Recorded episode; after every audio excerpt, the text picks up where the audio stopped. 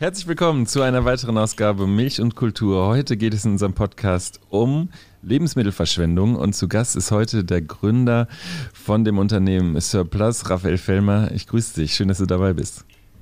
Hi, lieber Christoph und hallo, liebe Hörerinnen und Hörer da draußen. Schön, dass ihr einschaltet. Ich freue mich sehr auf das Gespräch. Es geht immer los in dieser Sendung mit einem Spiel, das heißt kurze Frage, kurze Antwort. Die erste Frage: Spielst du ein Instrument? Nein.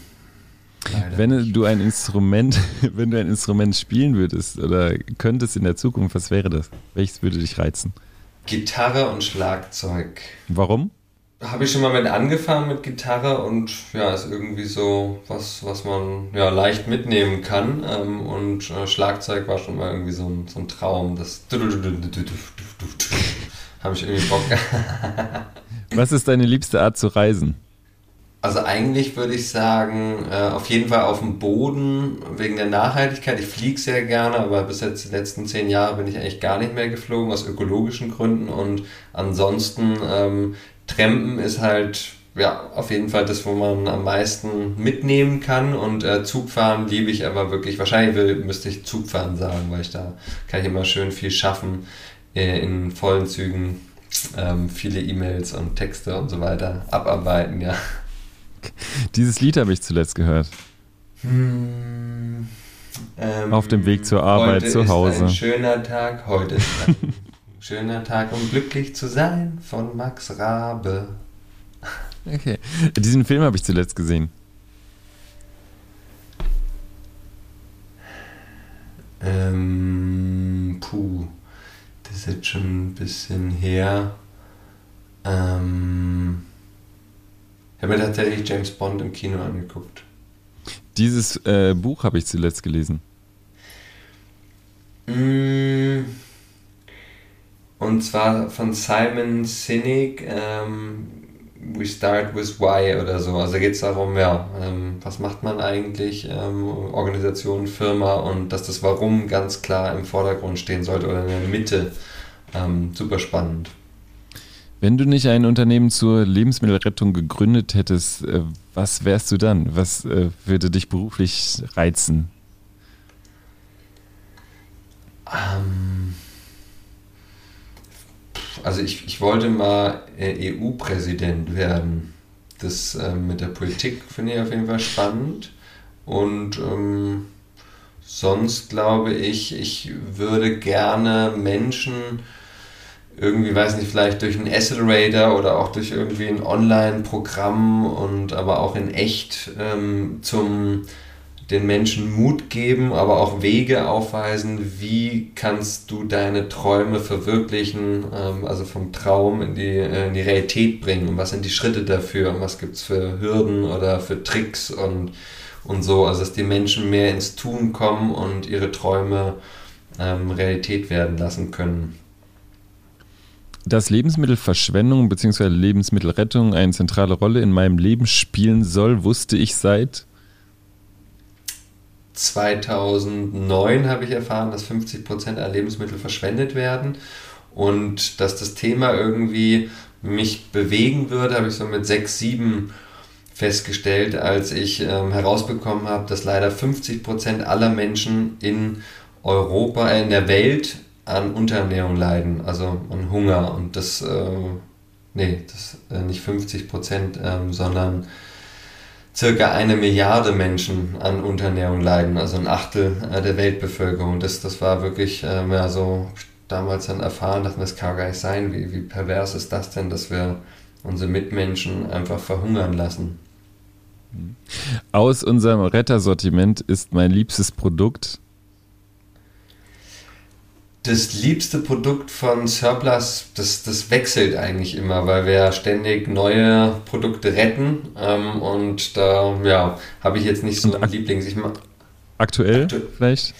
Aktuell, ähm, ja, also als ganzes Produkt, die Everyday Box, das ist quasi unsere erste Box jetzt auch mit Obst und Gemüse drin. Ähm, das ist quasi das, was, ähm, ja, wo was Kochbares drin ist, auch Rezepte ähm, wo die Leute ganz einfach was fürs Frühstück haben, also meistens eben ähm, ja, pflanzliche Milchalternativen und ähm, Müsli, ähm, aber auch Aufstriche und sonst einfach Sachen zum ähm, ja, schnell ähm, Kochen mit einfachen Rezepten. Du hast gerade äh, pflanzliche Milchalternativen erwähnt. Äh, was ist denn deine Beziehung zu Milch? Ich will das jetzt immer nicht äh, konkretisieren. Ich sage jetzt einfach mal Milch. Was ist deine Beziehung zu Milch? Meine Beziehung zu Milch ist erstmal so, dass ich auch wie die meisten Menschen mit Milch aufgewachsen bin. Das heißt, ähm, ich habe das gegessen und das getrunken, was mir meine Eltern aufgetischt haben.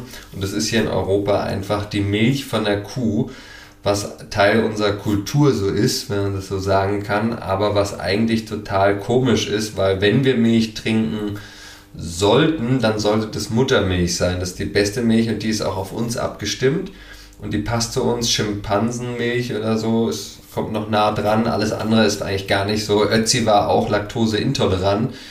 Und ähm, ich habe mittlerweile verstanden, dass das zum einen nicht so gesund ist und zum anderen, dass die Kühe drunter leiden, dass die Kälber ähm, den, den von ihren Müttern dann getrennt werden, dass das für, für Mutter und ähm, Kalb total traumatisches Erlebnis ist ähm, und dass das auch überhaupt nicht nachhaltig ist, weil äh, Milch ist einfach etwas, äh, was von den Kühen heute hauptsächlich kommt. Ähm, also die, die Pflanzen, nicht die pflanzliche, sondern die Kuhmilch eben. Und die Kühe stoßen ganz viel Methan aus. Das ist ähm, je nach Studie 20 bis 100 mal aggressiveres Treibhausgas als CO2. Und ein ähm, ganz großer ökologischer Fußabdruck ähm, von jedem Einzelnen kommt durch die Ernährung. Und umso ähm, mehr tierische Produkte wir konsumieren, umso schlimmer ist es quasi für die äh, zukünftigen Generationen, aber auch für die anderen Spezien, weil wir gerade ja auf dem ökologischen Fußabdruck hier in Europa leben, dass wir mindestens, wenn alle Menschen so leben würden, wir zwei oder drei Erden extra bräuchten. Und deswegen ist eine pflanzliche Milch, ob das nun Hafer ist, Dinkel ist, Reismilch, was auch immer, am besten natürlich irgendwas, was lokal ist. Ähm, eine, eine viel bessere Alternative und die gibt es auch mittlerweile echt sehr schmackhafte Sorten. Du hast ein Startup gegründet, äh, das sich der Lebensmittelrettung verschreibt. Ähm, ihr rettet Produkte, die zum Beispiel von Supermärkten aussortiert werden und äh, bietet die äh, wieder an. Ähm, du kannst gleich mal, wir kommen gleich mal auf die Startup zu sprechen, aber vielleicht nochmal, um zu verstehen, was so deine Motivation ist. Du hast 2009 gerade erwähnt. Ähm, warum hast du danach entschieden, dass du dich da investieren möchtest, dass das ein großer Teil deines Lebens ja, sein soll? Hm. Also ich wurde in der Schule nicht darüber informiert, dass die Hälfte der Lebensmittel, die wir hier in Europa anbauen und die wir aber auch importieren, auch aus Ländern, wo es wirklich Unterernährung, Hunger gibt, ähm, dass die Hälfte einfach nicht gegessen wird. Das heißt, entlang der Wertschöpfungskette, angefangen bei den Landwirten, wo zwischen 10 und 50 Prozent der Lebensmittel nicht geerntet werden, weil sie zu groß sind, zu klein sind, nicht so schön gewachsen, eben nicht der Norm entsprechen. Ähm, dann aber auch bei den Produzenten und ähm, später auch bei den Zentrallagern und dann bei den Supermärkten also entlang der gesamten Wertschöpfungskette Lebensmittel leider verschwendet werden. Und ein großes Problem sind wir aber alle auch selber, denn die Hälfte der Lebensmittelverschwendung weltweit, die WWF jetzt ähm, neue Studie rausgebracht, sind das äh, nicht 1,2 Milliarden Tonnen, sondern 2,2 Milliarden Tonnen. Ähm, das kann man sich gar nicht vorstellen, äh, wie viel das ist, aber es ist wirklich weltweit mehr als ein Drittel aller Lebensmittel, die wir anbauen. Und ja, das war dann für mich irgendwie, äh, als ich das alles so rausgefunden habe, dachte ich, Mensch, äh, erstens muss da viel mehr Bildung auch in der Schule und in Universitäten, aber auch im öffentlichen Leben, also das, das, da müsste eigentlich der Staat viel mehr auch Aufklärung betreiben, weil wir einfach Lebensmittel, Mittel zum Leben so als, ja, die sind halt eh immer da, Supermärkte sind immer voll.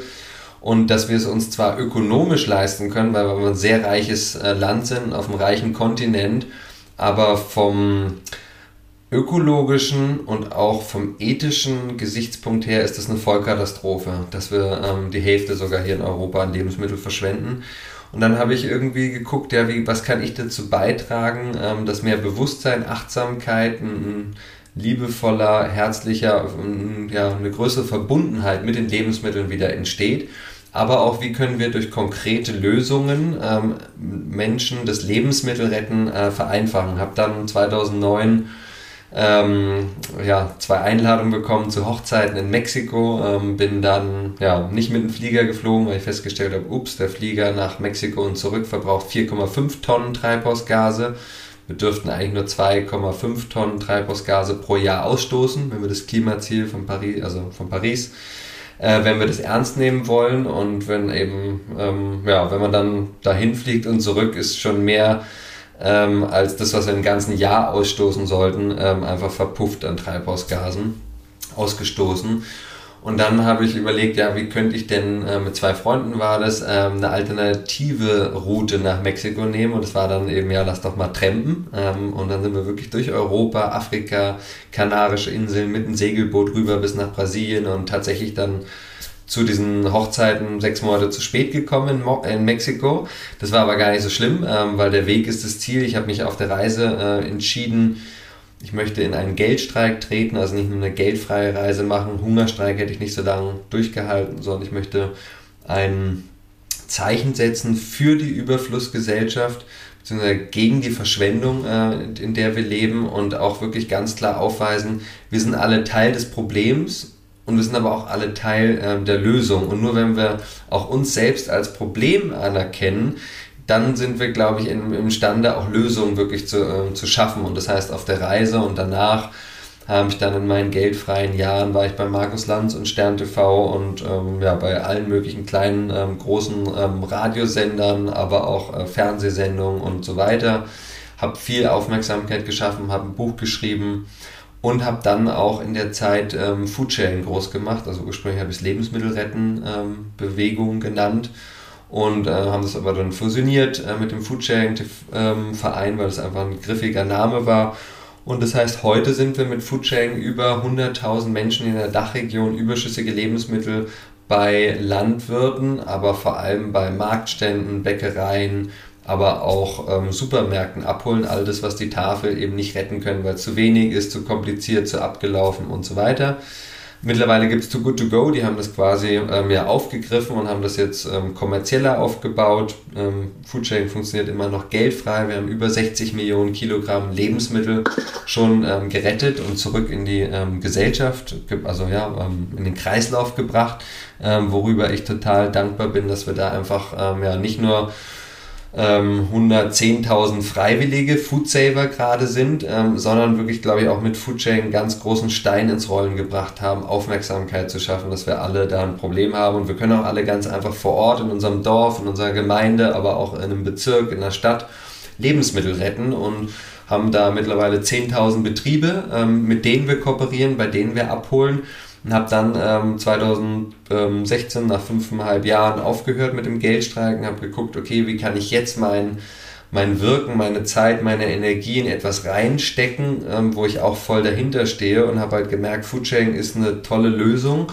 aber da können nicht alle Menschen mitmachen, weil die nicht Zeit haben, entweder sieben Uhr abends beim Bäcker pünktlich auf der Matte zu stehen und da die restlichen Sachen abzuholen oder äh, bei der Kassiererin um 13 Uhr zu klingeln äh, und zu sagen, äh, bei irgendeinem Supermarkt, hey, ähm, ich hole jetzt, weiß nicht, dann sind da 30 Salatköpfe, musst du sortieren, dann sind da irgendwie 50 Brötchen und das ist einfach viel Arbeit und das können gar nicht alle Menschen in den Alltag integrieren. Und deswegen habe ich dann mit ähm, Surplus eine Lösung geschaffen, wo jeder Mensch ganz einfach von zu Hause Lebensmittel retten kann. Wir quasi diese Dienstleistung anbieten nämlich das zu retten, was äh, die Tafeln im Großen nicht abholen können, die Lebensmittelqualität zu überprüfen, sodass die auf jeden Fall genießbar, bestens genießbar sind und dann äh, über einen Online-Shop zu den Leuten nach Hause ähm, zu bringen. Und ähm, ja, so ähm, war der Weg. Äh, und äh, ja, das bin ich jetzt seit zwölf Jahren dabei, Lebensmittelbewusstsein in der Gesellschaft weiter nach vorne zu bringen, aber auch eben konkrete Lösungen, wo mittlerweile eben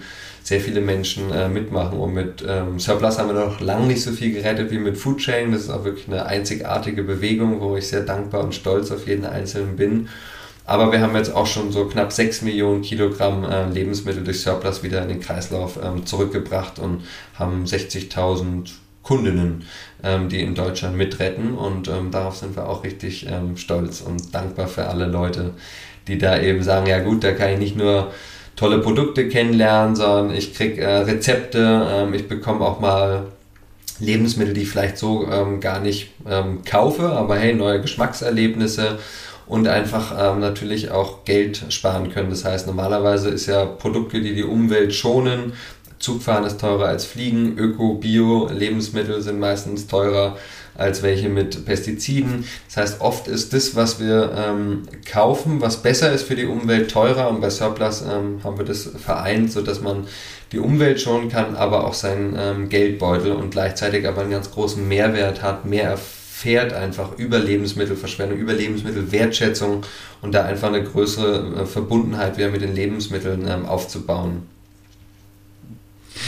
Du hast Foodsharing erwähnt. Äh, Im Gegensatz zu Foodsharing, also bei Foodsharing kann man, man kann sich organisieren und kann dann in Supermärkten auch gratis, also gratis Produkte ähm, abholen, die äh, der Supermarkt aussortiert hat. Du kannst vielleicht gleich noch was zu sagen. Im Gegensatz dazu ist Too Good To Go eine App, äh, bei der man ähm, zu bestimmten Geschäftszeiten für einen reduzierten Preis Lebensmittel, die den ganzen Tag nicht verkauft wurden, ähm, konsumieren kann oder mit nach Hause nehmen kann.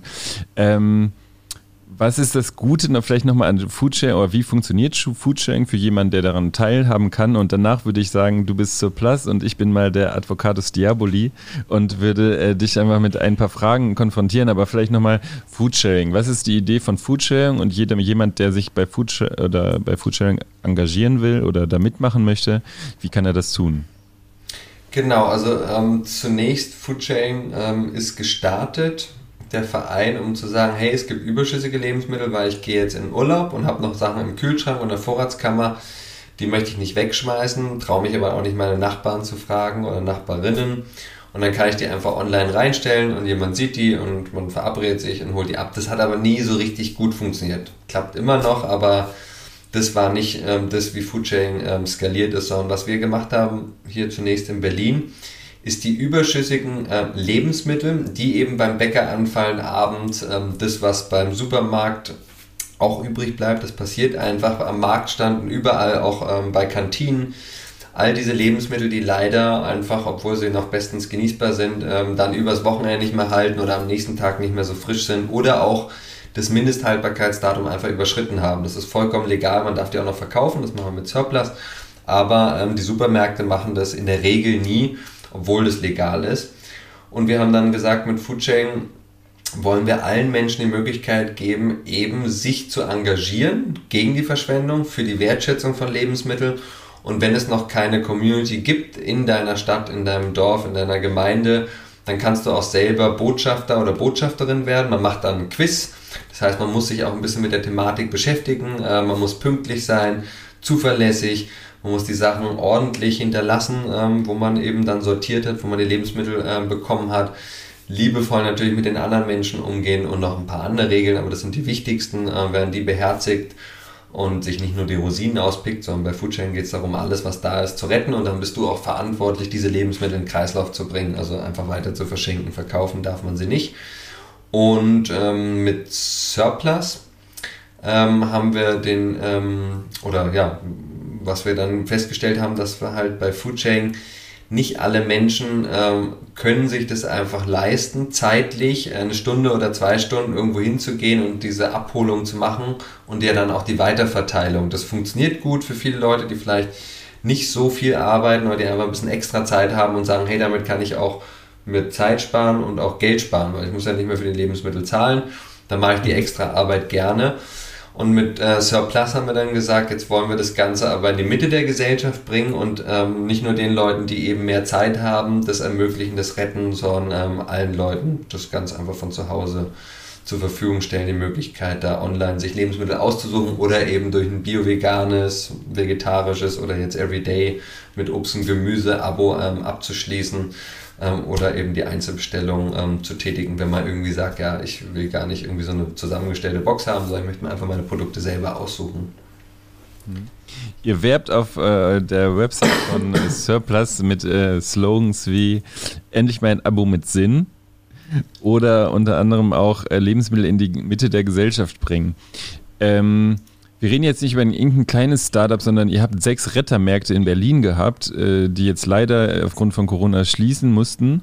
Aber das heißt, es war quasi wie ein Supermarkt von äh, geretteten Lebensmitteln. Ist das richtig oder vielleicht magst du die mal beschreiben, die, die, die Märkte, die ihr hattet? Und warum ihr jetzt genau. auch zu Online-Aktionen, zu einem Online-Shop gekommen seid? Genau, also wir sind gestartet ähm, mit einem Rettermarkt, haben dann weitere eröffnet und das Konzept ist so gewesen, dass wir gesagt haben, ja, das, was übrig ist, so wie jetzt auch im Online-Shop, ähm, prüfen wir die Qualität und bringen es in den Verkauf. Der einzige Unterschied ist jetzt von dem Produktsortiment, dass wir offline in den Märkten hatten wir auch gekühlte Lebensmittel, hatten wir auch Alkohol, hatten wir auch tiefgekühlte Lebensmittel und ähm, Obst und Gemüse, was es aber jetzt auch schon ähm, bei uns online gibt. Das heißt, wir haben da viele Erfahrungen gesammelt und wollten eben auch die Lebensmittelrettung den Leuten so, dass sie quasi wie reinstolpern. Und wir haben natürlich auch viel Medienaufmerksamkeit dafür ähm, geschaffen für das Thema. Ähm, sind da sehr dankbar drüber und dann hat uns leider die Corona-Pandemie einen Strich durch die Rechnung gemacht. Also wir haben jetzt schon ähm, ja, 6 Millionen Euro aufgenommen, auch an Geldern ähm, von Impact-Investoren und Investorinnen, die an die Sache glauben und die mit Surplus einen, ähm, ja, eine Wirkung, einen Beitrag zu einer enkeltauglicheren Welt leisten wollen, sowie unser gesamtes Team und natürlich auch viele Kundinnen, denen das einfach Nachhaltigkeit am Herzen liegt.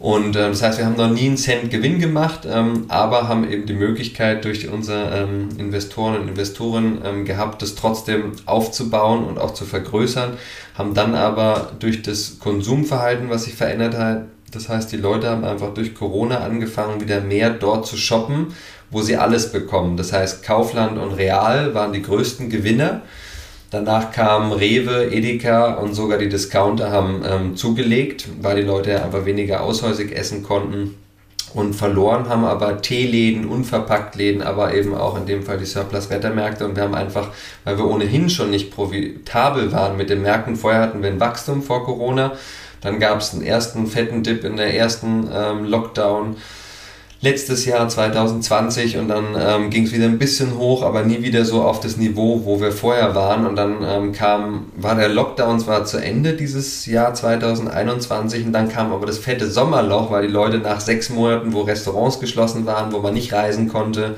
endlich die Leute gesagt haben, hey, jetzt gehe ich wieder reisen, jetzt gehe ich wieder aushäusig essen ähm, und haben einfach weniger äh, unsere Märkte aufgesucht. Und dann, ähm, ja, wir haben auch nicht äh, einfach unendlich Geld und haben uns dann entschlossen, jetzt müssen wir leider die äh, Märkte schließen und konzentrieren uns. Also wir haben schon vor ein paar Jahren angefangen mit Online und seit Corona hat sich der auch gut entwickelt.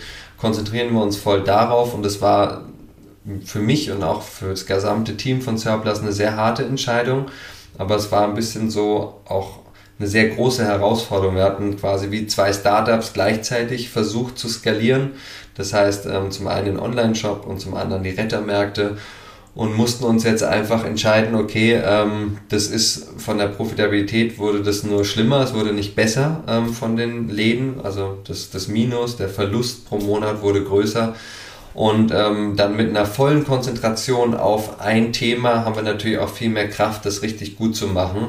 Und deswegen ähm, ja, ist das so ein sehr äh, weinendes Auge oder Herz, ähm, was da ist und zum anderen aber auch zu sagen, hey, ist wichtig, dass das Lebensmittelretten insgesamt weitergeht mit Surplus und wir weiter Bewusstsein schaffen und Lösungen voranbringen und jetzt natürlich auch online mit dem Fokus darauf insgesamt mehr Leute erreichen können, weil natürlich online die Möglichkeit besteht, dass ganz Deutschland mitretten kann und nicht nur die Leute, die im Umkreis von einem Rettermarkt leben. Bevor wir jetzt gleich mal dazu kommen, dass ich vielleicht Positionen wiedergebe, die vielleicht in der, in der Mitte der Gesellschaft ähm, auch gegenüber so einem Startup geäußert werden. Ähm, ohne Corona könnte man dazu sagen, würde es diese sechs Rettermärkte noch geben und es wird wahrscheinlich sogar eine Zukunft mit mehr Rettermärkten geben. Ist das richtig? Genau, wir hatten sogar Franchise geplant ähm, und ja, wollten das Ganze, weil natürlich auch super viel Interesse da war ähm, von Menschen aus ganz Deutschland, sogar aus der ganzen Welt, die gesagt haben, hey, ja, voll cool, möchte ich auch. Und dann haben wir gesagt, ja, was können wir da machen, um das noch besser zu skalieren? Und das ist eben Franchise. Dann haben wir aber durch Corona gesehen, wir waren auf dem Weg zur Profitabilität, also pro Laden, äh, immerhin insgesamt für Surplus noch nicht, aber pro Laden und ähm, dann aber mit den Umsatzeinbußen, ähm, die wir durch den ersten Corona-Lockdown dann auch in den späteren weiteren Lockdowns ähm, hatten, ähm, haben wir aber gespürt, hey, ähm, wir laufen da gerade nicht jeden Tag ein bisschen näher zur Profitabilität, also zur schwarzen Null, also nicht zu verlieren und aber auch nicht zu gewinnen, ähm, sondern wir entfernen uns da gerade. Und wir wussten auch nicht, wie entwickelt sich das weiter mit Corona. Jetzt sind wir gerade wieder in einer ähm, sehr harten, ähm, ja, oder es gibt sehr viele Infektionen Und das heißt, die Unsicherheit war da auch einfach ähm, sehr groß. Und das heißt ja, unser Traum, Surplus ähm, groß zu machen äh, über Offline-Geschäfte, ist jetzt leider ähm, geplatzt. Ähm, aber wir machen trotzdem weiter eben ähm, online. Gibt es denn äh, konkrete Vorwürfe auch an die Politik oder hätte die Politik auch sowas, wenn es gewollt wäre, ähm, sag ich mal, die Schließung eurer Rettermärkte ähm, verhindern können? Naja, natürlich kann man sagen, die Politik hätte da irgendwas machen können. Also wir sind jetzt ja nicht so too big to fail, so ungefähr, dass man da einfach Milliarden reinschiebt wie in die Banken oder so, sondern wir sind halt ein Startup und da gibt es ja auch viele Startups, die ähm, einfach Schwierigkeiten ähm, hatten durch Corona, aber nicht nur Startups, sondern ich meine ganz viele äh, Gastronomiebetriebe, ähm, aber auch Markt, äh, Marktstände, ähm, also ob das nun jetzt, ähm, also alles, was so Richtung ähm, Gastronomie geht äh, als ähm, fester Standort oder auch ähm, die Weihnachtsmärkte etc. Also ich glaube, es gibt wirklich viele, die jetzt auch durch die Pandemie ähm, gelitten haben. Und da gab es ja auch Unterstützung, ähm, aber die Unterstützung hat jetzt ähm, ja auch nicht gereicht, damit wir dieses Minus, was da jeden Monat einfach das Loch, was größer wurde, um das zu stopfen. Und ja, letztendlich ist die Politik ja die kann auch nicht alles tun. Also ich glaube schon, dass da ähm, gut ist, dass es da Unterstützung gab für, für Selbstständige ähm, und auch äh, für Firmen und Kurzzeitarbeitsmöglichkeit, die wir auch in Anspruch genommen haben und da versucht haben, aber es hat bei uns einfach ähm, nicht gereicht. Wenn ihr damit werbt, äh, wir wollen Lebensmittelrettung in die Mitte der Gesellschaft bringen, dann gehe ich davon aus, dass ihr meint, dass ihr jeden erreichen wollt, dass ihr vielleicht den Geringverdiener erreichen könnt, den Studenten, äh, den Rentner, den äh, Großverdiener. Ähm, gebe ich so richtig, richtig wieder? Genau, also in die Mitte der Gesellschaft quasi aus der, aus der Nische, wo das nur ein paar wenige machen, weil zum ja. einen nur ein paar wenige wissen, zum anderen nur ein paar mhm. wenige sich zeitlich das leisten können. Also jetzt quasi vom Foodsharing ist ja auch quasi das Lebensmittelretten zugänglicher zu machen, aber es ist dann trotzdem nicht für alle integrierbar in ihr Leben. Und ähm, durch, die, durch den Komfort oder durch die Dienstleistung, die wir anbieten, nämlich das Retten, das Überprüfen der Produkte und das Dahinschicken ähm, bieten wir einen Service an. Das ist ja auch vom Namen des Surplus steht ja auf, also wir haben gesagt, der Butler, der Sir, bringt den Überschuss, den Plus wertschätzend wieder zurück in die Gesellschaft. Und das ist etwas, was wir mit dem in die Mitte der Gesellschaft bringen wollen und natürlich auch in den Köpfen aller Menschen dieses Bewusstsein schaffen, hey, wir haben hier ein Riesenproblem und wir sind alle Teil dieses Problems und wir können auch alle Teil der Lösung sein. Nicht nur durch Retten bei Surplus, ähm, und da ähm, sich Produkte holen oder eben Abo abschließen, ähm, sondern überhaupt auch überhaupt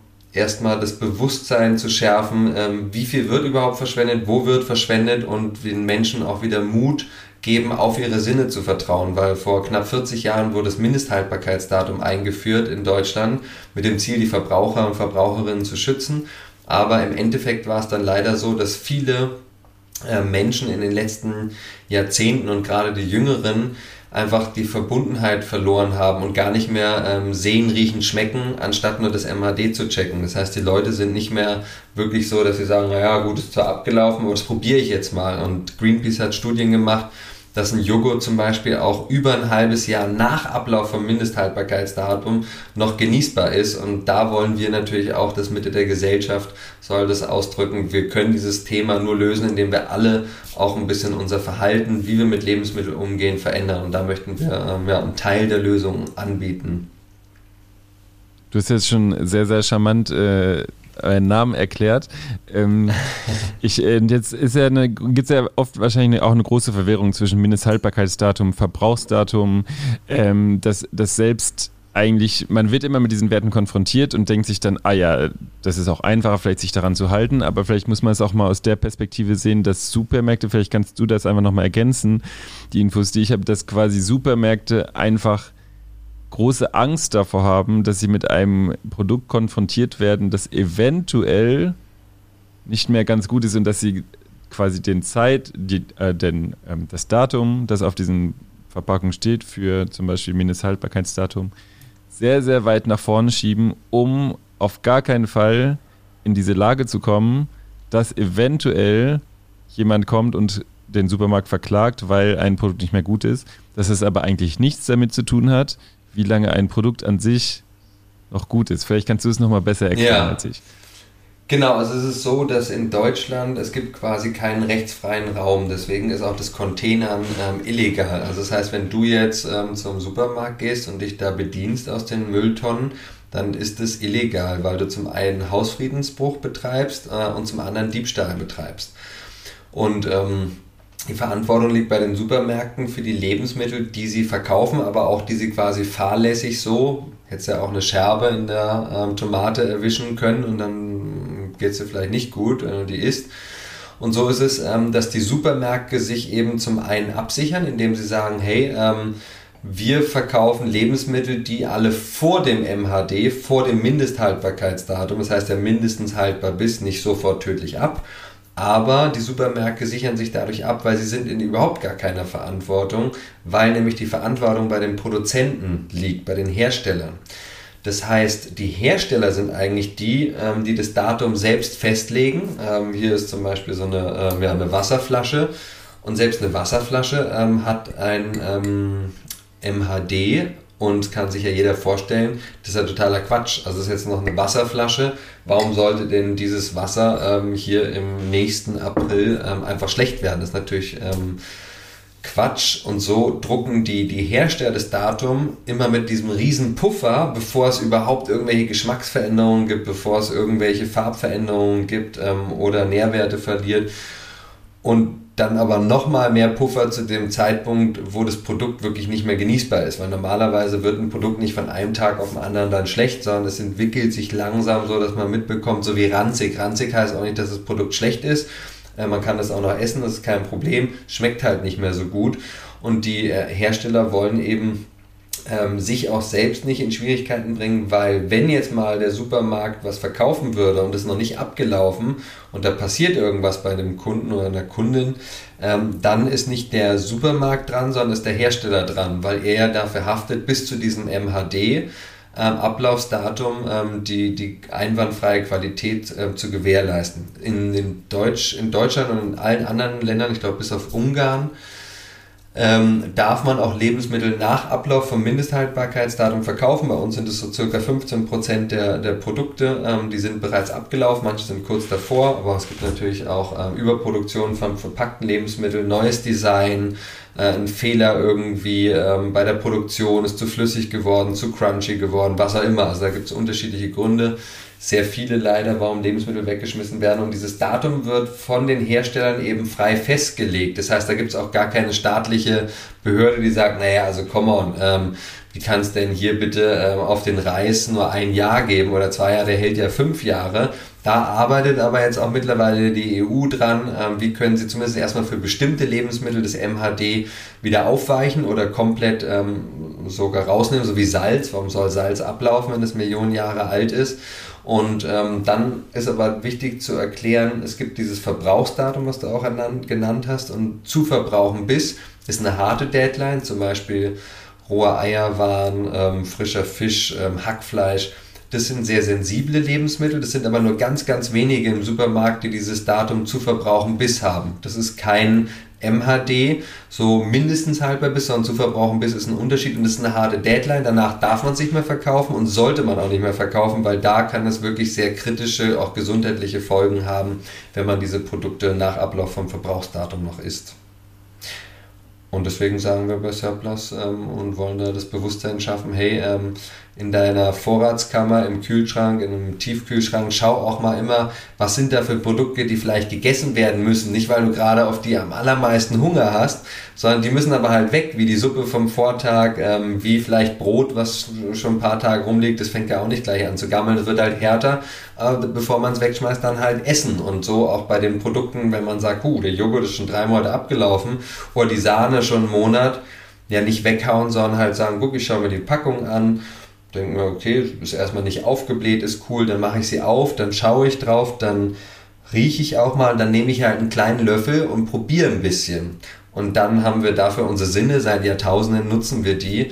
Und dann kann unser Körper da sehr gut sagen, auf einer sensorischen Ebene, das machen wir auch, sensorische Prüfungen äh, mit den Lebensmitteln, okay, ist noch gut, ist noch genießbar, äh, ist kein Problem. Und wenn es dann schlecht ist, dann kann ich es ja immer noch wegschmeißen, aber nicht quasi ohne ähm, dieses Selbstüberprüfen ähm, einfach wegschmeißen, das ist fahrlässig und ähm, ja, sind nicht nur hunderte Euro, die da in Deutschland pro Jahr, pro Kopf ähm, in die Tonne wandern, sondern ist natürlich ökologisch einfach ähm, eine Vollkatastrophe und ethisch, wie gesagt, auch. Und deswegen da einfach wieder diesen Mut zu sich selbst und zu den Sinnen aufzubauen, das liegt uns mit Surplus sehr am Herzen. Bevor wir gleich zu dieser, äh, zu euren Abonnements, die man abschließen kann, kommen und zu dieser Everyday Box zum Beispiel, ähm, habe ich noch eine Frage. Selbst Herbert Grönemeyer weiß übrigens, dass wir mindestens sieben Sinne haben. Ähm, hm. Vor kurzem ging durch die Medien äh, eine Aktion eines Landwirtes, der ähm, große Mengen von Kürbissen auf seinen äh, Acker äh, geworfen hat oder da liegen lassen hat und wollte damit ein Zeichen setzen. Das sind alles Kürbisse, die nicht angenommen werden in Supermärkten, die er äh, nicht vertreiben kann. Äh, wenn sowas mediales Interesse äh, hervorruft, denkt ihr euch dann, äh, wo sind, wir sind eigentlich schon ja, Jahre, viel Jahr, vier Jahre weiter und die Medien und die Kommunikation hinkt uns so hinterher. Also das eigentlich, also der Ansturm auf diese Kürbisse, die gratis zu haben waren, ähm, war riesig, war riesig. Ähm, denkt man dann, äh, es ist so traurig, dass es durch, durch eine breite Masse eigentlich noch so wenig kommuniziert wird, dass eigentlich auch ein großes Interesse danach ist, dass die Gesellschaft eigentlich auch äh, sowas gar nicht gut findet und dann auch ähm, sich positioniert? Ja, also ich, ich sehe es eher so, ich bin dankbar über den Landwirt, dass er dieses Thema auch nochmal aufgemacht hat, weil viele Leute glauben immer, ja, die Lebensmittelverschwendung, das passiert bei den Supermärkten. Das ist aber eigentlich sind nur ein paar Prozent. Die Supermärkte sind natürlich verantwortlich für viel mehr Verschwendung, weil der Landwirt eben diese Dinge gar nicht erst an den Supermarkt verkauft bekommt. Weil der Supermarkt sagt, hey, ich möchte zum Beispiel Kürbisse, die sollen zwischen 900 und 1, also ähm, 900 Gramm und 1100 Gramm sein. Und ich möchte Kürbisse, die sind zwischen 1400 und 1600 Gramm, so dass sie die für 1,5 Kilo und 1 Kilo so ähm, verkaufen können. Und die sollen auch nur so eine Größe, äh, also so eine Form haben, wie halt ein Kürbis aussieht, nicht halt irgendwie schräg gewachsen oder so. Also das heißt, diese ganzen Normen, die von den Supermärkten auch kommen, die sind nicht mehr mittlerweile auf EU-Ebene, sondern die sind meistens sind es Handelsnormen geworden.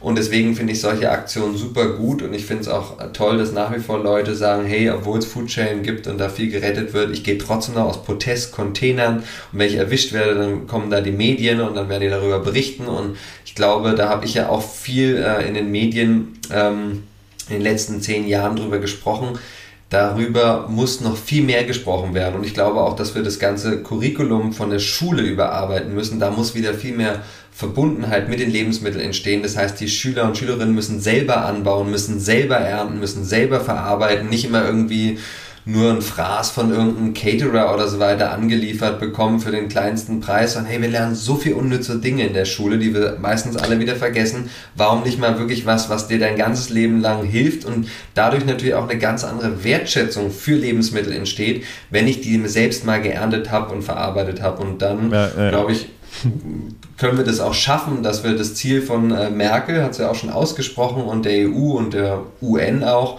50 Prozent der Lebensmittelverschwendung bis 2030 zu reduzieren. Das ist möglich, das ist ein Kraftakt, aber das ist möglich, wenn wir da alle an einem Strang ziehen. Und ich glaube auch, dass man da steuerlich muss die Politik da auch noch ein bisschen mehr eingreifen. Das heißt, zum einen Millionen oder am Ende sind es wahrscheinlich hunderte Millionen auch in den nächsten Jahren ausgeben, dass in jeder Stadt, in jeder Gemeinde, in jedem Bundesland Bundesland verantwortliche Menschen für diesen Job, wie schaffen wir 50% Lebensmittelverschwendung wirklich in, die, in den Alltag übersetzen, nicht einfach nur so ein Ziel ausrufen und einen Preis vergeben. Also das ist, kann ein kleiner äh, Nebeneffekt sein, den man da macht, aber das muss grundlegend müssen wir unsere Gesellschaft quasi überdenken. Und Lebensmittel ist halt, ja, wir haben ja halt immer einen Überschuss, machen uns da keine Gedanken, aber so funktioniert es nicht. Und deswegen sehe ich die mediale Aufmerksamkeit, die auch in den letzten zehn Jahren stark zugenommen hat zum Thema Lebensmittelverschwendung, unglaublich wichtig, weil natürlich die Medien ähm, auch nicht nur die Schüler und Schülerinnen erwischen, ähm, mit Informationen, sondern das muss ja in die Köpfe von uns allen kommen und dann natürlich auch ins Herz. Und deswegen bin ich sehr dankbar, ähm, ja, dass du das Thema noch äh, aufgreifst auch und ähm, so viele andere Journalisten und Journalistinnen, die einfach diese Thematik an sich ähm, noch viel mehr in die breite Masse und in, in, die Mitte der Gesellschaft bringen. Das ist eine unglaublich wichtige Arbeit, damit wir das Ziel ähm, schaffen und gemeinsam enkeltauglicher einfach unser Leben hier gestalten. Klares Plädoyer erstmal für mehr Bildungsarbeit in der Schule, vielleicht auch einfach eine Beziehung zu dem Lebensmittel aufzubauen, ne? mhm. Kindern zu ermöglichen, eine Beziehung zu dem Lebensmittel aufzubauen, um dann hinterher überhaupt die Möglichkeit haben, ein Verhältnis zu dem Lebensmittel oder zu Lebensmittelverschwendung zu haben. Ähm, du hast eh, schöner Satz, den du sagst immer, wir sind Teil des Problems, wir sind auch Teil der Lösung. Ganz am Anfang hast du die Probleme geschildert, wir kommen jetzt mal zu den Lösungen. In eurem Online-Shop kann man verschiedene Boxen äh, kaufen, ähm, Abo-Boxen. Und ähm, eine Box ist zum Beispiel die Everyday Box. Da gibt in dieser Everyday Box, die man äh, zwölfmal im Jahr bekommt, für einen Preis von 20 Euro, ähm, gibt es verschiedenste Lebensmittel ähm, von frischem Gemüse, von frischem Obst und Gemüse bis hin zu Produkten wie Milch. Ähm, vielleicht kannst du noch mal mehr dazu sagen, was da drin ist. Warum äh, ist denn diese Retterbox ein äh, Teil der Lösung? Und warum, also, vielleicht kannst du in dem Kontext auch nochmal den Every, der, sag ich mal, der Name Everyday Box, äh, mhm. der ist ja nicht, weil sie jeden Tag geliefert wird, sondern weil ihr ein spezielles Konzept damit verfolgt, dass man mit diesen, den Inhalten dieser Box jeden Tag etwas anfangen könnt. Ihr anfangen kann. Äh, ihr fügt dem sogar Rezepte äh, hinzu. Ähm, also mit, mit diesen Produkten kann man jeden Tag etwa, oder kann man Lebensmittel in seinen Alltag integrieren. Vielleicht magst du noch mal was zu den Retterboxen sagen. Genau, also ich glaube, ähm, ja, die meisten Leute wollen eigentlich nachhaltiger leben. Ähm, dass das auch dringlich ist, ist eher zwei vor zwölf so. Ähm, ich glaube, Grete hat da einen unglaublich tollen Job gemacht mit Fridays for Future weltweit Aufmerksamkeit zu schaffen. Und jetzt geht es darum, wie können wir quasi diesen Gedanken oder auch unseren inneren Wunsch, unser Bestreben, Nachhaltigkeit in unser Leben Einzug halten zu lassen, so möglichst einfach machen. Ökostromanbieter ähm, wählen, vielleicht auch ein Bankkonto ähm, dort an, also aufmachen, ähm, wo eben nicht irgendwie Kohlekraftwerke oder andere Sachen unterstützt werden, mit denen man gar nichts zu tun haben möchte und die ich oder auch andere Leute eben nicht meinen, das gehört für eine enkeltaugliche Welt ähm, dazu. Und so kann ich eben verschiedene andere Konsumentscheidungen, Mobilitätsentscheidungen treffen, die nachhaltiger sind. Und was wir versucht haben mit, ähm, mit Surplus und jetzt die Everyday Box ist quasi ähm, die erste Box, wo wir Frische anbieten und Everyday soll dafür stehen, dass du damit ganz einfache ähm, Pro also Produkte wie Nudeln, ähm, mit einer Soße äh, bekommst, so dass du da auch jetzt nicht irgendwie komplizierte Sachen machen musst. Also die Rezepte sind auch da ähm, für die Leute, ähm, die jetzt selber gar nicht so kreativ werden wollen, sondern dass man daraus einfach kochbare Dinge aus der Box machen kann, sowie aber auch Frühstück. Also es ist keine Pfla äh, Kuhmilch da drin, sondern halt ähm, ja Mandel, Hafer, ähm, Dinkel, Reismilch etc.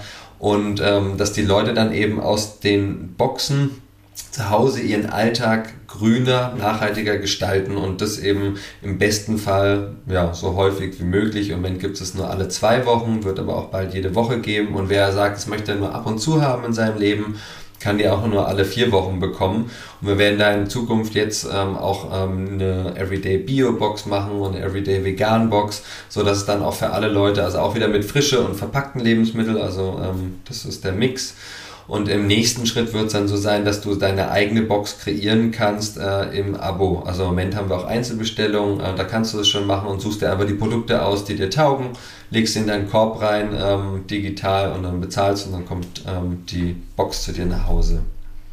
Ja, jetzt ne, musst du mir Ängste nehmen. Ich bin jetzt, äh, die, ich bin jetzt ein äh, Mensch, der vielleicht überlegt, diese Box zu oder zu abonnieren. Ähm, habe aber keine großen zeitlichen Kapazitäten und frage mich gleichzeitig auch, ähm, wenn ich in den Supermarkt gehe, weiß ich, dass ich die Sachen noch vielleicht eine Woche, zwei Wochen, drei Wochen benutzen kann. Wenn ich jetzt diese Retterbox kaufe, kommt mir in den Kopf, okay, das sind schon Lebensmittel, die eventuell über das Mindesthaltbarkeitsdatum drüber sind oder an der Grenze. Ich habe Angst, dass, das, dass ich die heute habe und morgen schon äh, die Hälfte der Lebensmittel nicht mehr benutzen kann. Was mhm. kannst du mir entgegnen? Also grundsätzlich sind die Lebensmittel alle ja viel länger haltbar, als da drauf steht. Und das heißt, nur ein kleiner Teil der Produkte äh, bei uns sind wirklich schon abgelaufen. Obst und Gemüse ist jetzt auch nicht irgendwie, was schon zwei Wochen lang irgendwo rumstand und jetzt schon ganz schrumpelig ist, sondern das ist ähm, frisches Obst und Gemüse, was aber aufgrund äh, von Größe, ähm, Farbe und Normen eben nicht vom normalen Handel gekauft wird und dementsprechend dann auch ähm, nicht in den Supermärkten liegt. Und du bekommst äh, mit, mit der Everyday Box eben auch Produkte, die kannst du auch ein paar Wochen später äh, verarbeiten. Klar, wenn du jetzt eine Zucchini hast, die wird nicht besser nach ein paar Wochen. Das heißt, das Frische ist aber das gleiche wie im Supermarkt. Du kaufst ja da auch nicht irgendwie ähm, jetzt Produkte, äh, also Frisches ein äh, und verarbeitest dann die Gurke zwei, drei Wochen später zum Salat, sondern die kommt an und dann solltest du gerade das Frische auf jeden Fall äh, bald verbrauchen. Aber die Qualität ist auf jeden Fall einwandfrei. Es geht eher äh, um das Aussehen ähm, und die Größe, äh, was den Unterschied macht, warum diese Produkte bei uns landen und eben ähm, nicht im normalen Supermarkt. Noch nicht. Also das Ziel soll natürlich auch sein, da ähm, die Normen der Supermärkte äh, ein bisschen zu erweitern, sodass die auch die Produkte nehmen, die heute eben oft ähm, liegen gelassen werden auf den Feldern. Vielleicht kann man auch nochmal den Gegensatz aufmachen, wirklich zwischen, äh, sag ich mal, Lieferdienste sind ja wirklich was, was sich in der Corona-Zeit, das kann man finden, wie man möchte, äh, sag ich mal, etabliert, immer mehr etabliert haben und auch neuen Lieferdiensten die Möglichkeit gegeben haben, sich als Startup zu profilieren, weil einfach die Gegebenheiten so günstig waren. Wenn ich mich für etwas entscheide, wie ein Einkauf bei Gorillas oder äh, ein Einkauf beim Supermarkt oder bei anderen Diensten, wofür entscheide ich mich da und wofür entscheide ich mich bei euch? Naja, also ich glaube, ganz klar sind diese Lieferdienste in ein paar Minuten, das ist natürlich erstmal, also für mich irgendwo auch eine Sensation, voll krass und ich finde es cool, dass die meistens mit Fahrrädern ausgeliefert werden. Das ist vielleicht ein bisschen so wie vor 20 Jahren, ähm, haben wir auch keine Bücher online bestellt, sowieso gar nichts online bestellt. Ähm, das hat Amazon einfach groß gemacht. Mittlerweile gibt es ja viele, kann man dann stehen, wie man will dazu. Ich, ich glaube, erstmal muss man wissen, dass da natürlich unglaublich viel Kapital dahinter steckt. Das heißt, da wurden Milliarden in diese ähm, Schnelllieferdienste einfach investiert. Mit jeder Bestellung ähm, werden die Verluste größer. Das ist auch bei uns jetzt ähm, noch so. Das heißt, wir ähm, verdienen ja jetzt nichts an, an, an der Box. Ähm, also wir haben, sind doch nicht in schwarzen Zahlen, sondern erst, ähm, wenn wir größer werden, können wir quasi über die Spareffekte, die wir da machen, können wir auch irgendwann in, in die ja, schwarze, in die schwarzen Zahlen kommen. Und ich finde es erstmal ähm, sehr spannend. Ich glaube, was man da hat, ist einfach wirklich die Geschwindigkeit, dieses, was wir auch immer mehr wollen. Äh, ich bestelle etwas und hab's ganz schnell. Prime, Now und so ein Kram von Amazon. Kann man auch halten, was man will, ist auf jeden Fall praktisch, glaube ich. Was auf jeden Fall nicht der Fall ist, ähm, dass wenn du Lebensmittel ähm, bei Surplus bestellst, dass du sie schnell bekommst, wie so ein Lieferdienst, aber du hast dafür eben auch nicht den Effekt, dass das nachhaltige äh, Produkte sind, schon mal per se, weil sie ja gerettet worden sind. Das heißt, die Treibhausgase, die bei den Produkten, die wir retten, ausgestoßen worden sind, die werden ja zurück in den Kreislauf gebracht. Also sie waren quasi von anderen nicht mehr gewollt, nicht mehr verkaufbar und wir haben sie durch die Überprüfung und dann das Zuschicken an die, an die Menschen haben wir die Möglichkeit, denen ein zweites Leben wie zu schenken, den Lebensmitteln. Und das heißt, bei uns ähm, sparst du zum einen und tust aber auch der Umwelt gut äh, was Gutes und hast eben durch die Abo-Boxen sogar noch ein bisschen den Effekt, dass du jetzt gar nicht irgendwie aussuchen musst, was willst du alles genau, ähm, sondern du kannst ja einfach ähm, ja, eine, eine, Überraschungsbox nach Hause kommen lassen, je nach deinem Geschmack. Deswegen gibt es ja vegan und Bio und eben auch alles, ähm, je nachdem, was man äh, oder Frau ähm, gerne isst. Und ich glaube, der große Unterschied ist, dass das eine halt super convenient ist. Wir sind auch schon convenient, aber bei uns ist das ähm, Geld, Spar- und Umweltvorteil ähm, ähm, ganz klar mit dabei. Das ist jetzt bei ähm, den Lieferdiensten, die das in Minuten machen, ähm, nicht so äh, im Vordergrund, sondern geht es einfach um die, die Zeitersparnis, um direkt was zu Hause bequem geliefert zu bekommen. Und bei uns ist halt nicht so direkt, es dauert ein bisschen länger. Gleichzeitig kann man, kann man auch deutlich sagen, dass man auch, wenn man es schnell und einfach und billig haben will, oft Arbeitsbedingungen mit finanziert, sage ich mal, die vielleicht, die man vielleicht gar nicht selber teilt. Das ist natürlich nochmal ein Riesenthema. Anderes Thema also nochmal. Das heißt, ja, also ich glaube, ja, aber es gehört vielleicht dazu auch, ne? Also, ja, ähm, weil auch dadurch dann, nur. Pre also, hm. das siehst du, also das ist ja, also ich glaube, du siehst es ja leider nicht bei der Kleidung, die du trägst, bei der Elektronik, die wir benutzen, bei den Lebensmitteln, die wir konsumieren, auch wenn die vom Supermarkt sind, auch vom Biosupermarkt, weißt du nicht, wie viel hat denn der Landwirt oder die Landwirtin ähm, in Kenia dafür verdient, dass die da den ganzen Tag in der Sonne standen und verdienen bestimmt äh, 20 bis 100 Mal weniger, als was hier die Leute in, äh, in Deutschland verdienen. Das heißt, ich glaube, da auf, äh, auf die, die Löhne sind natürlich, also wir können auch nicht unseren äh, Leuten 20 Euro im, im Lager bezahlen. Das funktioniert einfach leider nicht. Ich glaube, dass man da jetzt nicht nur sagen kann, ja, weil die Leute, die das jetzt ausliefern, dass die nicht ähm, die krassesten Stundenlöhne haben. Ähm, dass deswegen das gesamte Konzept auch doof ist. Also ich möchte mich jetzt nicht da ähm,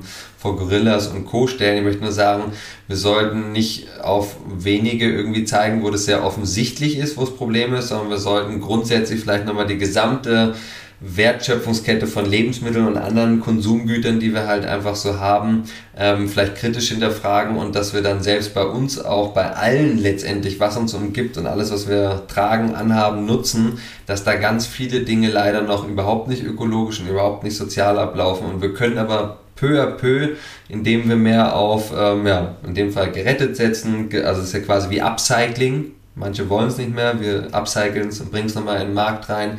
Aber auch ähm, gebrauchte Elektronik, gebrauchte Kleider, das ist etwas, was wir auf jeden Fall alle viel mehr tun sollten. Das ist, glaube ich, ganz wichtig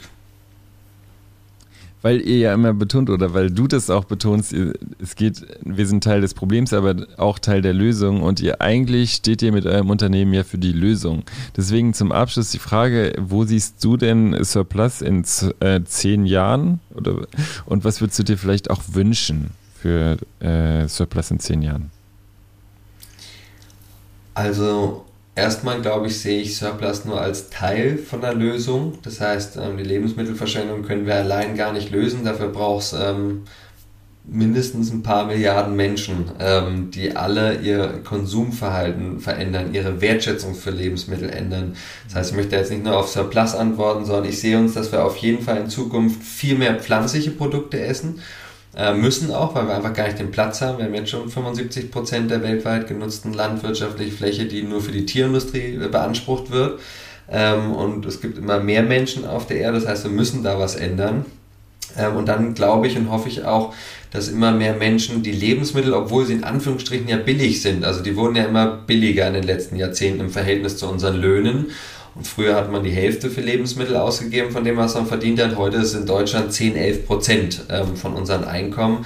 Und das, obwohl die Lebensmittel, und ich glaube, die müssen auch in Zukunft wieder ähm, teurer werden, dass die Wertschätzung da, also der ideelle Wert, dass der größer geworden ist. Und wie es mit Surplus aussieht, wir werden in zehn Jahren ähm, auch in anderen Ländern aktiv sein und wir werden Vollsortimenter sein, sodass wir wirklich die Lebensmittel, die die Leute ähm, brauchen, die sie äh, genießen wollen, dass wir die entlang der gesamten Wertschöpfungskette finden oder auch selber herstellen lassen. Also du kannst ja auch sagen, ja, du machst einen Karottensaft aus den Karotten, die ähm, halt normalerweise nicht geerntet werden.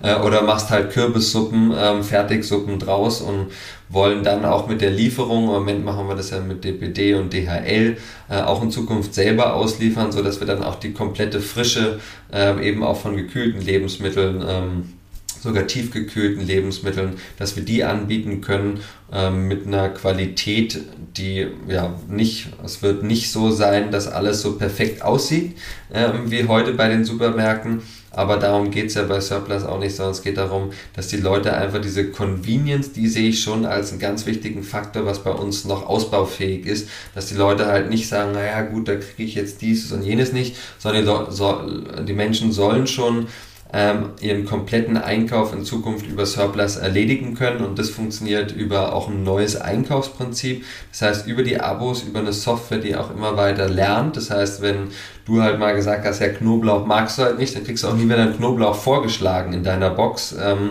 und so ist es vielleicht für dich, du magst Superfood überhaupt nicht, weil du sagst, du magst lieber halt echte äh, Chiasamen und ähm, Leinsamen oder so und nicht irgendwas zusammengepanschtes und ähm, magst auch keine Glu ähm, glutenfreien Lebensmittel, weil du ja, möchtest halt in Anführungsstrichen wie die meisten essen ähm, und dass du eine äh, Einkaufserfahrung hast, die zum einen nachhaltiger ist, aber zum anderen dir auch wirklich Zeit spart und natürlich Win-Win-Win-Situationen auch der Umwelt mit jeder Bestellung einen Gefallen tut, nämlich das, was andere Supermärkte, Online-Shops nicht verkaufen, das, was manche Landwirte eben gar nicht loswerden ähm, an Lebensmitteln, dass wir all diesen Lebensmitteln eine zweite Chance geben und damit ähm, mit jeder Bestellung Schritt für Schritt ein bisschen näher kommen, unserer Vision von der Welt, in der alle Menschen genügend zu essen haben und ja, die Lebensmittel, die produziert wurden, auch gegessen werden und genossen werden. Vielleicht müssen wir auch nochmal dazu sagen, dass ja eine Startup-Gründung immer auch ein Wagnis ist und dazu viel Mut gehört. Äh, in eurem Fall ein sehr, sehr tolles Wagnis und äh, da ist was Tolles draus geworden. Ähm, bitte liebe Zuhörer, ähm, informiert euch über Lebensmittelverschwendung, über Mindesthaltbarkeitsdaten, über Verbrauchsdaten, aber vor allem schaut mal auf der Seite von surplus.de vorbei. Äh, da könnt ihr Abo-Boxen erwerben mit geretteten Lebensmitteln. Ein Rabattcode für diese, für die Everyday Box wird es am Ende der Sendung geben in diesem Podcast. Ja, ganz herzlichen Dank. Heute zu Gast äh, bei Milch und Kultur war Raphael Fellmer, äh, Gründer vom äh, Startup Surplus, das sich für Lebensmittelrettung engagiert und gegen Le Lebensmittelverschwendung engagiert. Ganz herzlichen Dank fürs Gespräch. Danke dir, Christoph, und danke euch fürs Zuhören. Und ja, glaubt an eure Träume, setzt die in Realität um und ja, ganz viel Freude beim Welt Stückchen für Stückchen ein bisschen besser machen. Danke. Und als kleines Gimmick gibt es jetzt noch für die erste Everyday Box, wenn du ein Abo bestellen möchtest bei Surplus, äh, gibt es für die erste Everyday Box einen Rabattcode, der heißt MUK50, M-U-K-50. Damit sparst du 50% auf die erste Retterbox. Äh, der, der Code ist gültig bis 31.12.2022. Schau vorbei, nutz ihn, es lohnt sich. Dankeschön.